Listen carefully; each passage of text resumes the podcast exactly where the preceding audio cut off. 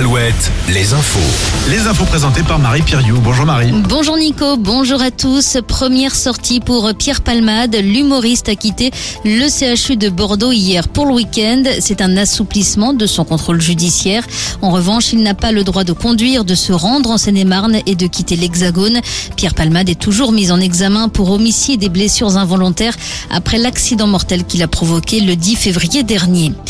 Sur les rails, pas de train ce dimanche encore sur la ligne Polt, cet axe ferroviaire qui dessert l'Indre, la Creuse et la Haute-Vienne. Interruption du trafic décidée par la SNCF pour mener des travaux de rénovation.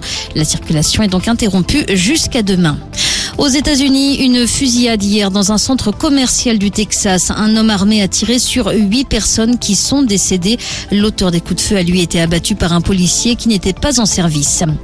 Près de 9 millions de téléspectateurs ont assisté en France au couronnement du roi Charles III hier sur l'ensemble des chaînes entre midi et 14 heures. C'est plus que pour les obsèques de la reine Elisabeth II et autant que le mariage du prince William et de Kate Middleton.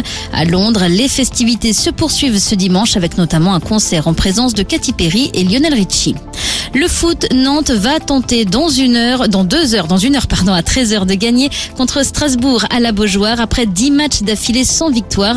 À 15 heures, Lorient-Brest et match à domicile pour le dernier Angers face à Monaco. Ce soir, le PSG jouera à 3, Paris qui a seulement 3 points d'avance sur Lens. En rugby, le Stade Rochelet provisoirement leader du top 14 après sa victoire contre Toulon. Ce soir, Bordeaux-Bègle joue à Toulouse. En basket, Limoges doit gagner au moins une rencontre lors des trois dernières journée pour obtenir son maintien. Match à 17h à Villeurbanne. En National 1, Tours et Rennes vont tenter de décrocher leur qualification en finale des playoffs. Ils un match d'appui ce dimanche à 15h. Tours à Plage et Rennes face à Boulogne-sur-Mer. En cyclisme, la deuxième étape ce dimanche du Giro, départ dans une demi-heure. Hier, c'est le Belge Remco Evenpool qui s'est emparé du maillot de leader.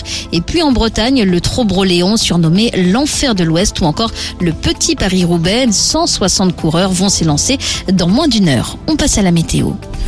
Alouette, la météo. Ce sera plutôt agréable cet après-midi en Bretagne et sur le littoral atlantique avec une alternance de nuages et d'éclaircies. En revanche, des averses concerneront toujours l'intérieur des terres et elles pourraient même s'accompagner encore d'orages sur la Touraine.